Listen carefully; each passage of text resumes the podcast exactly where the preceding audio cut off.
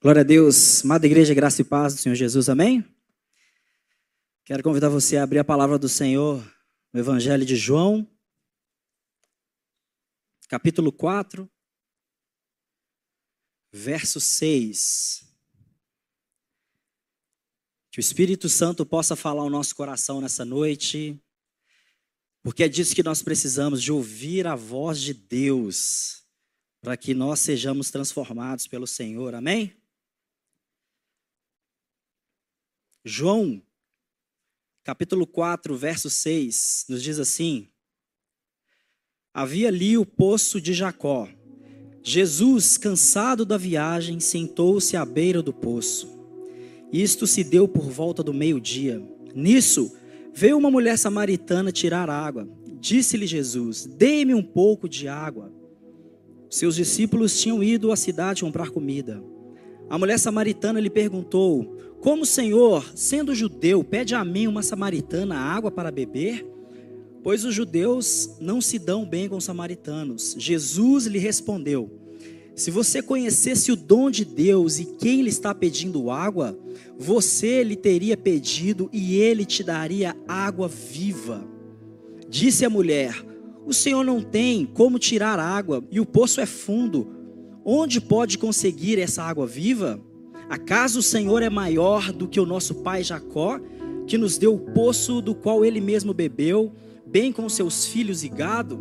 Jesus respondeu: Quem beber dessa água terá sede outra vez, mas quem beber da água que eu lhe der nunca mais terá sede. Pelo contrário, a água que eu lhe der se tornará nele uma fonte de água a jorrar para a vida eterna. A mulher lhe disse: Senhor, dê-me dessa água para que eu não tenha mais sede e nem precise voltar aqui para tirar a água. Ele lhe disse: Vá, chame o seu marido e volte. Não tenho marido, respondeu ela. Disse-lhe Jesus: Você falou corretamente, dizendo que não tem marido. O fato é que você já teve cinco e o homem com que você agora vive não é o seu marido. O que acabou de dizer é verdade. Disse a mulher: O Senhor, vejo que és profeta. Nossos antepassados adoraram neste monte, mas vocês, judeus, dizem que é em Jerusalém o lugar que se deve adorar. Jesus declarou: Creia em mim, mulher. Está próxima a hora em que vocês não adorarão ao Pai neste monte, nem em Jerusalém. Vocês, os samaritanos, adoram o que não conhecem. Nós adoramos o que conhecemos, pois a salvação vem dos judeus. No entanto, está chegando a hora, e de fato já chegou, em que os verdadeiros adoradores adorarão ao Pai em espírito e em verdade. São estes, o que, são estes adoradores que o Pai procura.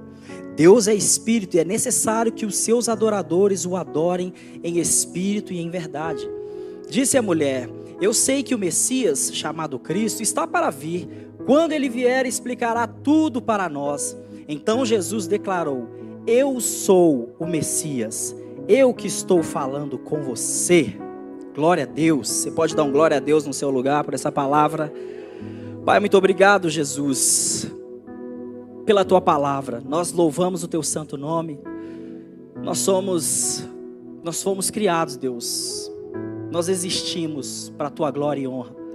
Por isso nós pedimos para a tua glória e honra, fale aos nossos corações, que o teu Santo Espírito tenha plena liberdade a falar cada coração, que nós saiamos daqui transformados, transformados pelo poder da sua palavra. Em nome de Jesus nós oramos. Amém. Irmãos, esse é um diálogo de Jesus com essa mulher samaritana, um diálogo muito profundo, um diálogo onde Jesus aqui ensina coisas, que os ensinamentos de Jesus aqui de fato podem mudar a nossa vida. Aqui Jesus está ensinando algo que pode mudar o nosso relacionamento com o Senhor, a nossa forma de agir, a nossa forma de pensar, a nossa forma de caminhar. É um diálogo muito bonito, muito profundo. Quando, quando eu descobri aquilo que Jesus queria ensinar aqui, de fato a minha vida mudou a minha forma de pensar mudou, a minha forma de falar, de agir mudou.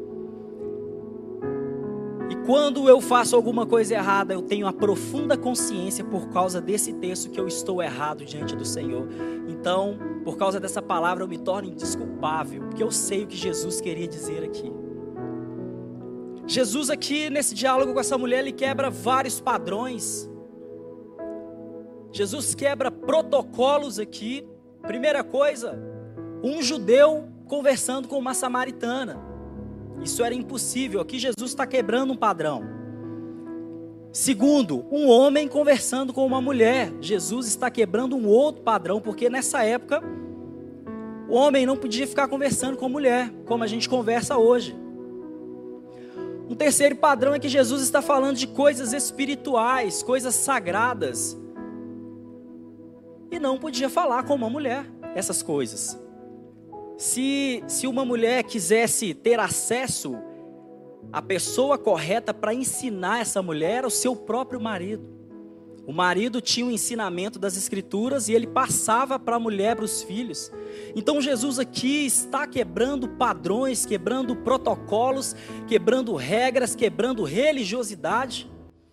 E essa mulher está diante desse ser extraordinário esse ser extraordinário que era Jesus, ela está diante do Messias.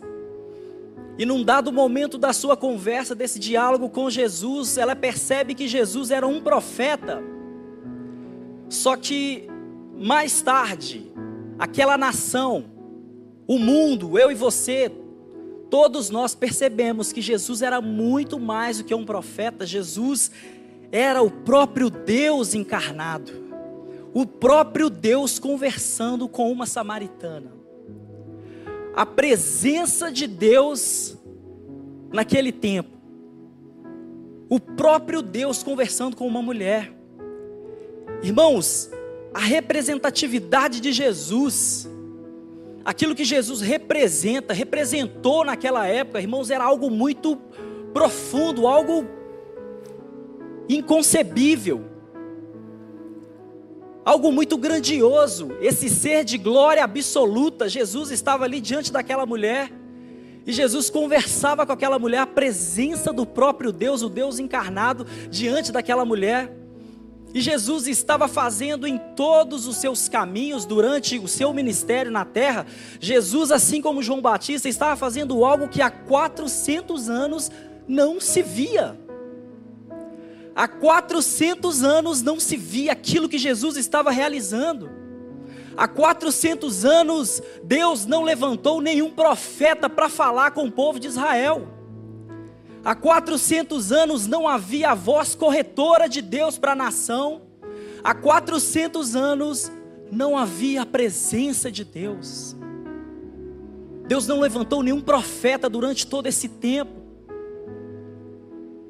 não havia manifestação de Deus, não havia sinais da presença de Deus, não havia consequências da manifestação de Deus. Há 400 anos. Então Jesus era Jesus era Deus, Jesus era o próprio Deus, a presença de Deus, fazendo algo algo inconcebível, irmãos, inconcebível. O próprio Deus caminha no meio de nós. A gente sabe que durante a história, o templo de, de adoração de Jerusalém foi destruído. Foi destruído o templo pelo rei Nabucodonosor. O povo de Israel, os judeus, foram levados ao cativeiro. E eles destruíram o templo, pegaram todos os utensílios do templo, ouro, prata, e alguns historiadores dizem que Jeremias mandou esconder a arca da aliança. Israel estava carente da arca da aliança. A arca da aliança representava a presença de Deus. A arca da aliança naquela época representava a presença de Deus. E a Bíblia não diz nada a mais sobre a arca da aliança. A arca da aliança se perdeu durante todo esse tempo, ou seja, o sinal da presença de Deus sumiu durante 400 anos. E o povo de Israel foi levado cativeiro para o exílio babilônico. E se perdeu ali a arca da aliança. Anos mais tarde, anos mais tarde, o povo volta e é reconstruído o templo da adoração em Jerusalém. Neemias reconstrói os, constrói os muros e o templo é reconstruído. Então as coisas começaram a caminhar bem, as coisas começaram, sabe, o povo de Israel começou a ver um novo norte. Opa, a coisa está ficando clara agora. Está tudo certo. Templo de adoração. A gente pode ir lá adorar ao Senhor. O templo está lá. Os muros estão construídos. Sinal de proteção. Nós podemos levar o animal, o cordeiro. Nós podemos fazer o sacrifício ali de adoração. Só que na hora de aspergir o sangue do animal na arca da aliança, onde está a arca? a arca se perdeu. Deus só se manifestava, só se manifestava por meio da arca da aliança, que era o sinal da presença de Deus. Fazia-se o sacrifício do cordeiro e aspergia o sangue na arca da aliança. Então Deus se manifestava, Deus declarava o seu perdão, havia a palavra corretora de Deus, Deus direcionava a nação de Israel. Só que estava tudo certo, havia templo, havia o animal, havia as pessoas para fazer o sacrifício, mas a arca da aliança, que simbolizava a presença de Deus, está perdida. Não tinha presença de Deus, irmãos. Não tinha, e os fariseus, eles sabiam disso. Os fariseus estavam tentando salvar a fé judaica pela linha do templo, pela linha da sinagoga. E era impossível agradar a Deus por meio da lei. Nenhum ser humano é capaz de agradar a Deus 100% por meio da lei. Nenhum ser humano. A fé cristã o centro da fé cristã é baseada no sacrifício. Pelo sacrifício, pelo sacrifício do animal, Deus manifestava a sua presença, mas não tem a arca da aliança, a arca foi perdida. E os fariseus, sabendo disso, eles tentavam salvar a fé judaica colocando a lei em cima das pessoas, só que era impossível agradar a Deus por meio da lei. A aliança que Deus tinha feito com o povo de Israel, irmãos, era ratificada todas as vezes que um animal era sacrificado e o sangue aspergido na arca da aliança. Durante 400 anos, não houve manifestação de Deus. Durante esses 400 anos, não houve a palavra de Deus. Durante 400 anos, Deus não levantou nenhum profeta para falar ao povo de Israel. A presença de Deus estava distante deles. Mas durante esse tempo, vem um homem que nós conhecemos como João Batista. Deus levanta esse homem, João Batista, um profeta, depois de 400 anos, João Batista e Jesus estavam fazendo aquilo que as pessoas não viam mais. João Batista, homem que se vestia de pele de carneiro, comia gafanhoto e mel silvestre. E ele tinha uma mensagem: arrependei-vos, porque é chegado o reino dos céus. Arrependei-vos. E a mensagem de João Batista para contrariar os fariseus que estavam tentando pegar o povo ali, ó, dentro da sinagoga, dentro da lei, dentro do templo.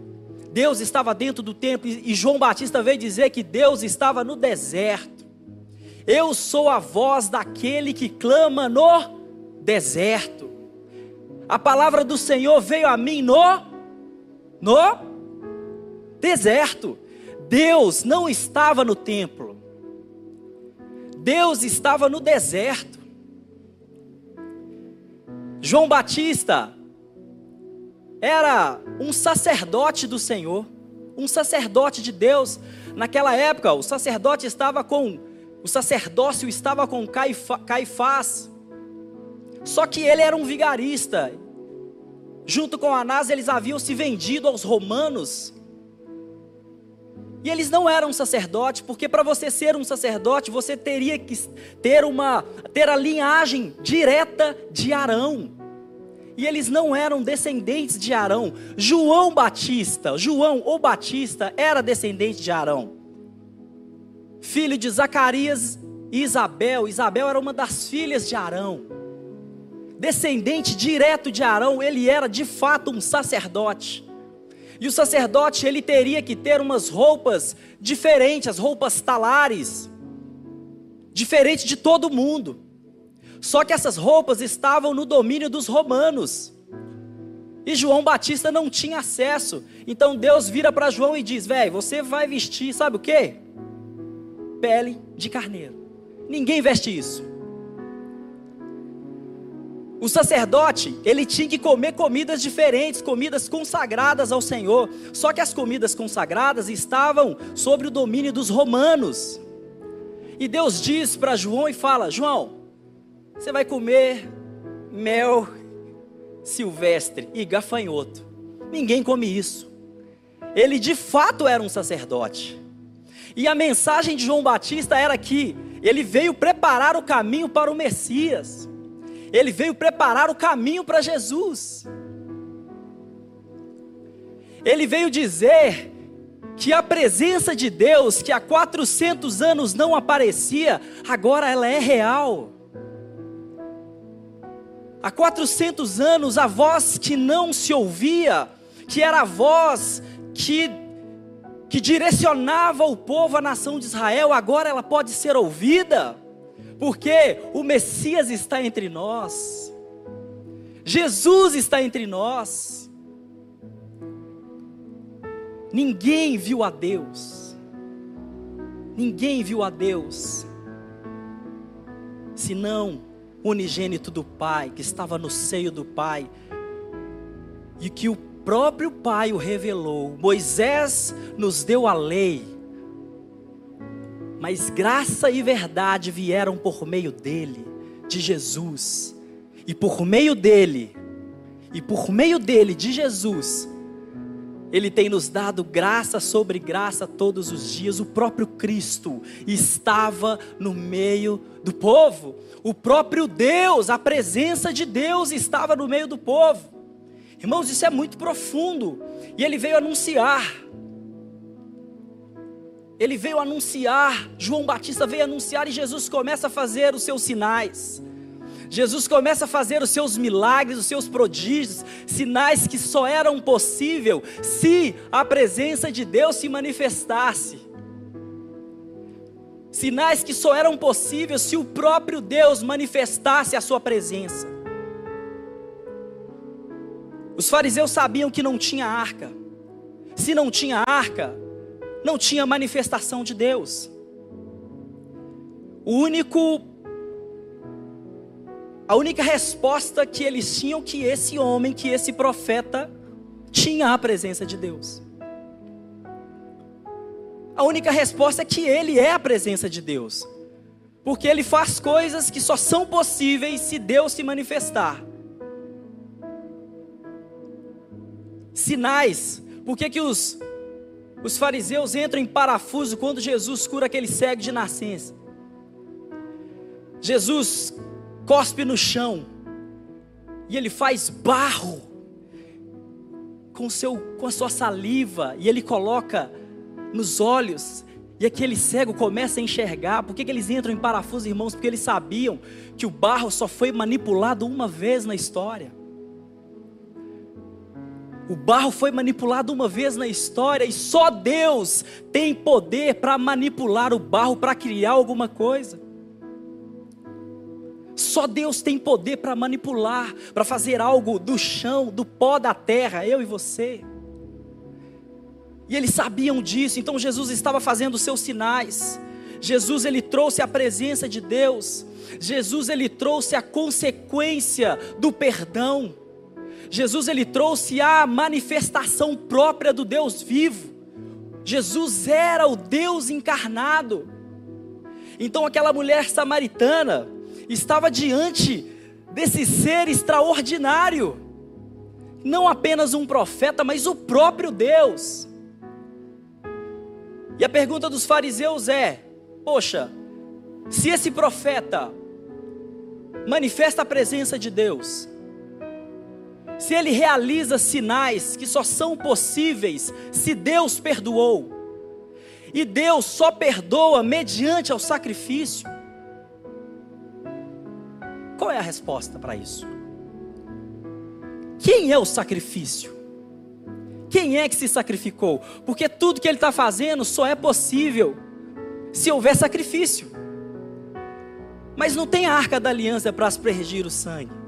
Não tem manifestação de Deus, mas agora nós vemos um profeta que nele está ali a manifestação de Deus. Os sinais estão acontecendo. Está todo mundo vendo o que está acontecendo. Os pecados estão sendo perdoados. Isso só é possível se Deus perdoar. Isso só é possível se o próprio Deus estiver aqui. E para que isso aconteça, é necessário um sacrifício. Quem é o sacrifício? Jesus é o sacrifício. Jesus é o sacrifício, é o Cordeiro de Deus que tira o pecado do mundo. Jesus é o sacrifício que Deus jamais vai rejeitar.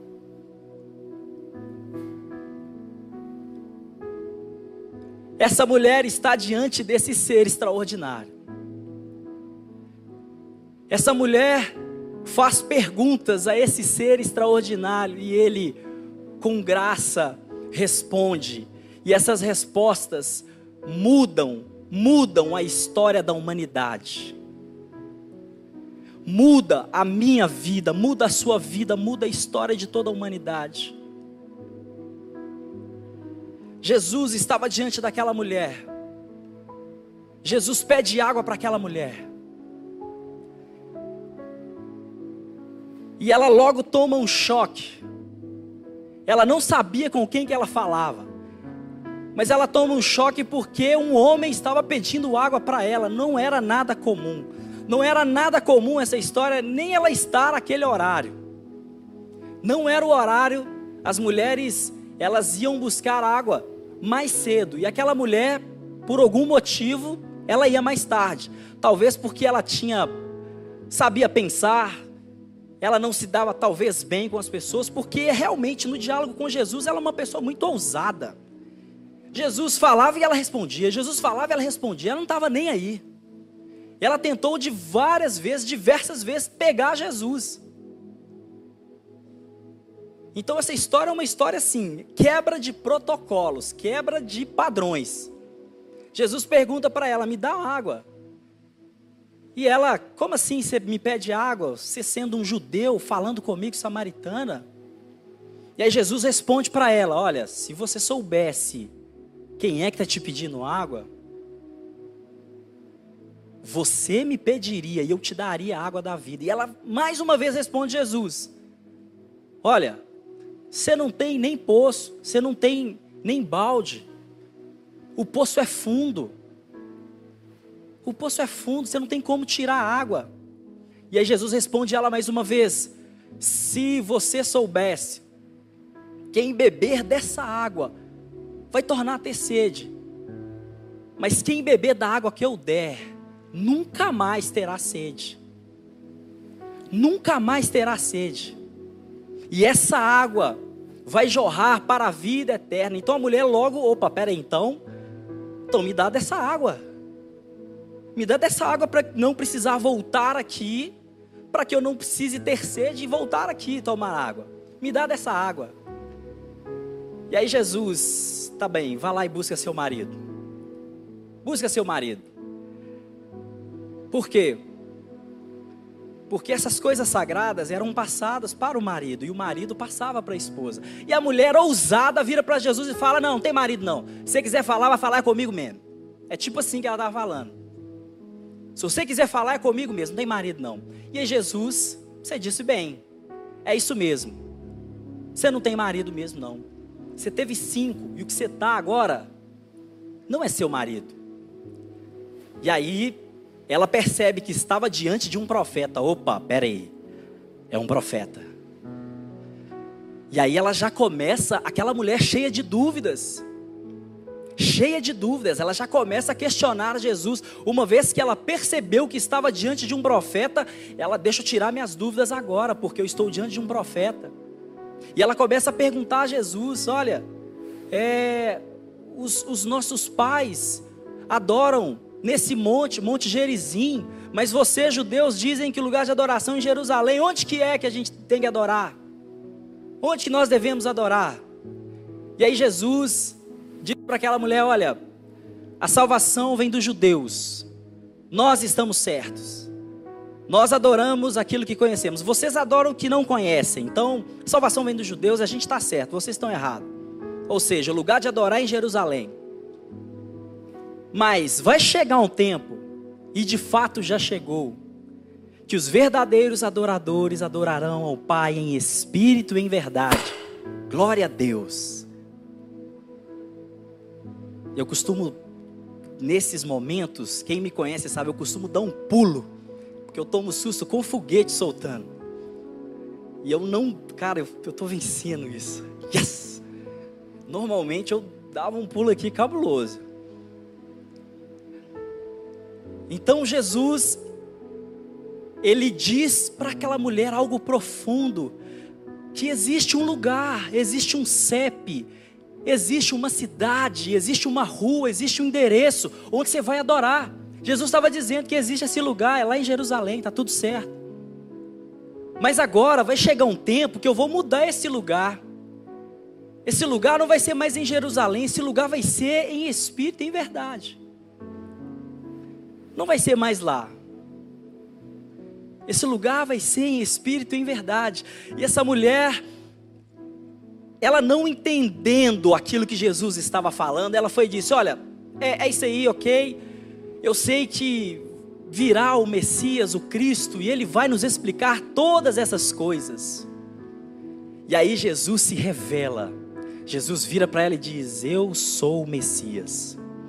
Eu sou quem falo com você. Eu sou o Messias. Irmãos, quando eu disse no início que essas palavras têm de fato poder para mudar a nossa vida, a nossa história, é porque Jesus está trazendo sentido para tudo aquilo que a gente faz e para tudo aquilo que nós somos.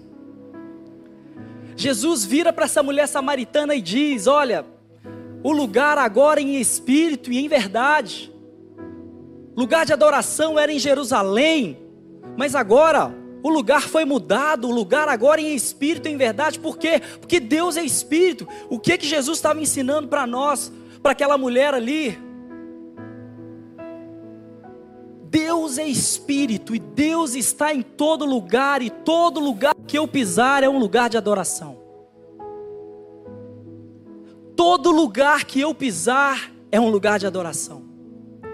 Obrigado, Jesus, por isso. Aqui é um lugar de adoração. Quando você pisa aqui é um lugar de adoração. Mas quando você acorda na sua casa, no solo da sua casa é um lugar de adoração. Quando você caminha para pegar o seu ônibus, é um lugar de adoração. Ou quando você caminha para a garagem para pegar o seu carro, é um lugar de adoração. Quando você entra no ônibus, o caminho que o ônibus percorre, o caminho que o seu carro percorre para chegar no seu trabalho é um lugar de adoração. Quando você chega no seu trabalho, você pisa lá, é um lugar de adoração. Quando você sai à noite para uma festa, você está num lugar de adoração. Quando você vai ver o seu time jogar no Mineirão, você está pisando em um lugar de adoração. Quando você vai ao médico, você está pisando em um lugar de adoração. Jesus nos ensinou isso. Mudei o lugar. Agora não é mais Jerusalém. O CEP mudou. A cidade mudou. Tudo mudou. Os verdadeiros adoradores adorarão ao Pai em espírito. Ou seja, Deus é espírito, Deus está em todo lugar. Então adore a Deus em todo lugar, porque todo lugar é solo sagrado. Todo lugar é solo sagrado. Aonde você colocar a planta dos seus pés é lugar de adoração. E Jesus ainda diz mais: em espírito e em verdade. Naquele tempo, adorar, adorar era uma, era uma forma de pedir perdão. Quando o povo judeu falava vamos adorar a Deus, eles pegavam um animal e levavam para o templo a sacrificar. Ia pedir perdão para Deus dos seus pecados. O sacerdote tinha essa função, uma vez por ano, entrar no templo, pedir, rogar a Deus pelo povo. Existia um ritual e a forma de adorar era através desse ritual. Era pegar um animal, vou levar o animal, vai ter o sacrifício, enfim, e Deus vai aceitar o sacrifício, Deus vai perdoar o povo, perdoar a nação. E quando Jesus está ensinando para aquela mulher, Jesus está dizendo em verdade, Jesus está dizendo que agora não existe um ritual, não é mais um ritual que adora a Deus,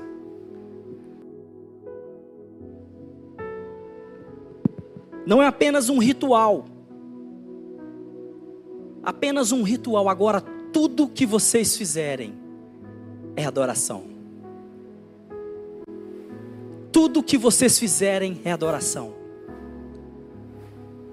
Irmãos, olha como Jesus ele amplia essa nossa visão. Existia um ritual, uma forma de adorar. Agora Jesus está dizendo assim: olha, tudo que vocês fizerem é adoração. Tudo que vocês pensam ou deixam de pensar é uma expressão de adoração. O que vocês vestem é adoração. O que vocês falam é adoração. A forma que você se comporta é adoração. A gente tem o costume de falar, vamos adorar a Deus e vem a banda, né? Vem os músicos. Aí o Felipe pega a guitarra, o Serginho pega o teclado.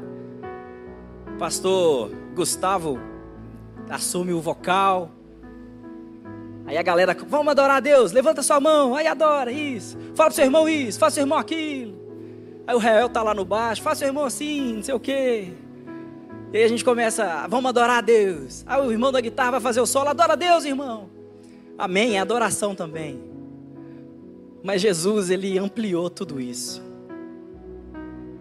Isso são expressões de louvor a Deus. A gente louva a Deus. Mas adoração é algo muito mais profundo, irmãos.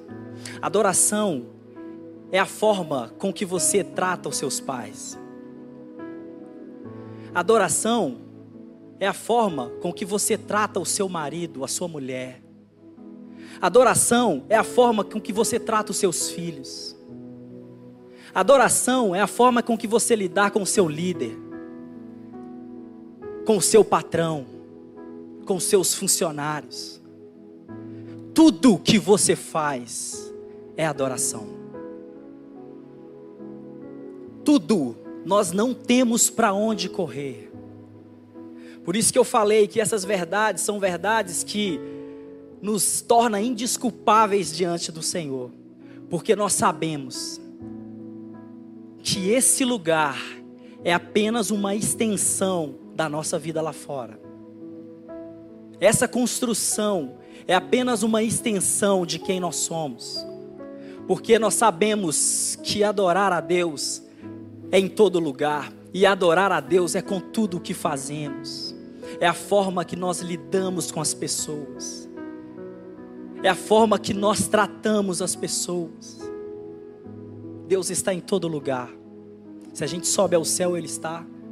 Se a gente descer ao mais profundo abismo, Ele vai estar lá. Você sabe qual que é a nossa mania? A nossa mania de ter uma separação. A gente sempre separa secular e sagrado e a gente diz que as coisas seculares são trabalho, lazer, tempo, família. E as coisas sagradas são igreja, oração, Bíblia, céu, inferno. Você sabe o que a gente está fazendo? A gente está simplesmente deixando Deus de lado a gente está deixando Deus de lado para que a gente tenha uma uma opinião acerca da nossa vida. A gente está deixando Deus de lado quando a gente diz isso, para que a gente tenha a última palavra da nossa vida em certas áreas da nossa vida. Só que Deus tem algo a dizer acerca do nosso tempo. Deus tem algo a dizer das nossas decisões políticas. Deus tem algo a dizer acerca do nosso tempo.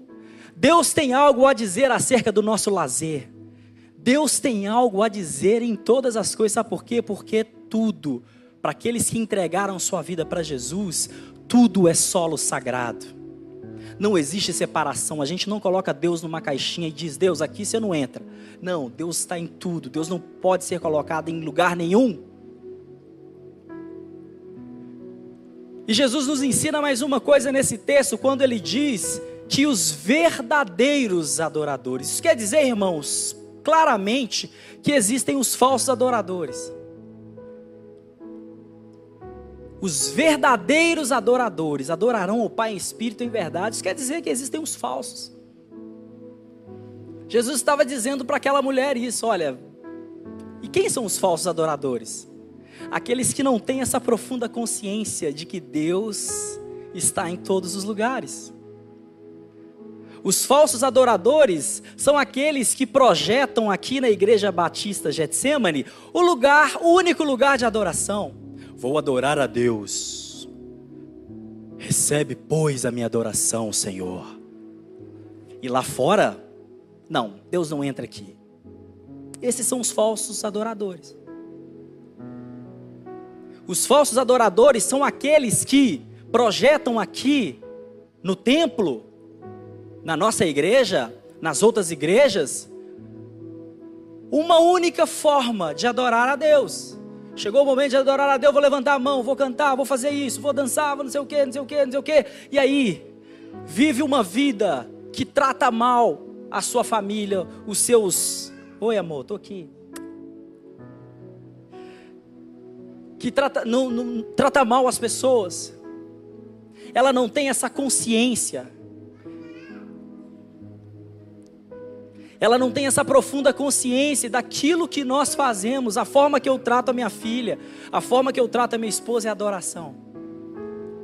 E ela consegue, sabe, limitar esse agir, esse fazer da adoração em apenas uma coisa. Eu estou adorando a Deus só aqui e tal. Não, irmãos, adoração é tudo que nós fazemos. Nós somos um povo que vivemos em tempo integral na adoração. E esse tipo de gente é o tipo de gente que Deus procura. Que Ele me encontre. Que Ele te encontre. Que Ele nos encontre nessa noite em nome de Jesus. Você pode colocar de pé? Eu queria que diante dessa realidade, dessa verdade, nós orássemos ao Senhor. Nós pedíssemos ao Senhor que de fato Ele nos coloque no caminho que nós devemos andar, que nós tenhamos essa profunda consciência de que todo lugar que nós estamos é um lugar de adoração, e tudo aquilo que nós fazemos é adoração. Entendendo isso, nós sabemos que existem coisas que nós iremos deixar de fazer. Entendendo isso, nós sabemos que existem coisas que nós não iremos pensar, não abrigará o nosso pensamento. Entendendo isso, logo quando você acordar, você estará num lugar de adoração. Entendendo isso, quando você sair da sua casa, você vai entender que estará num lugar de adoração. Entendendo isso, você vai saber que tudo aquilo que você fizer vai ser uma oferta de adoração ao seu Deus. Que o Espírito Santo possa soprar no nosso coração nessa noite. Que o Espírito Santo possa nos dirigir os passos essa noite. Que o Espírito Santo possa trazer essa profunda consciência no nosso coração. Essa profunda consciência de que Deus está em tudo, em todas as coisas Deus está em todas as coisas e todas as coisas estão em Deus. Eu queria que a gente orasse enquanto nós cantássemos uma canção. E eu queria que você fizesse de fato a sua oração no seu lugar. Se porventura você tem colocado alguns limites na sua vida, não, não tem entendido que todo lugar que você está é um lugar de adoração. Que você ore com toda a intensidade do seu coração. Que você clame a Deus com toda a intensidade do seu coração, pedindo a Ele perdão. Nós precisamos pedir perdão a Deus. Esse é o primeiro passo. Reconhecer e pedir perdão para Deus, porque tem tanta coisa que a gente faz, tanta coisa que a gente fala, tanta coisa que a gente pensa, que ofende a Deus. Esse é o primeiro passo. Reconheça e peça perdão. Depois peça ao Espírito Santo para soprar essa realidade dentro de você. E a partir disso, caminhar. Caminhar. Des, dessa forma. Com, nessa perspectiva, com esse pensamento.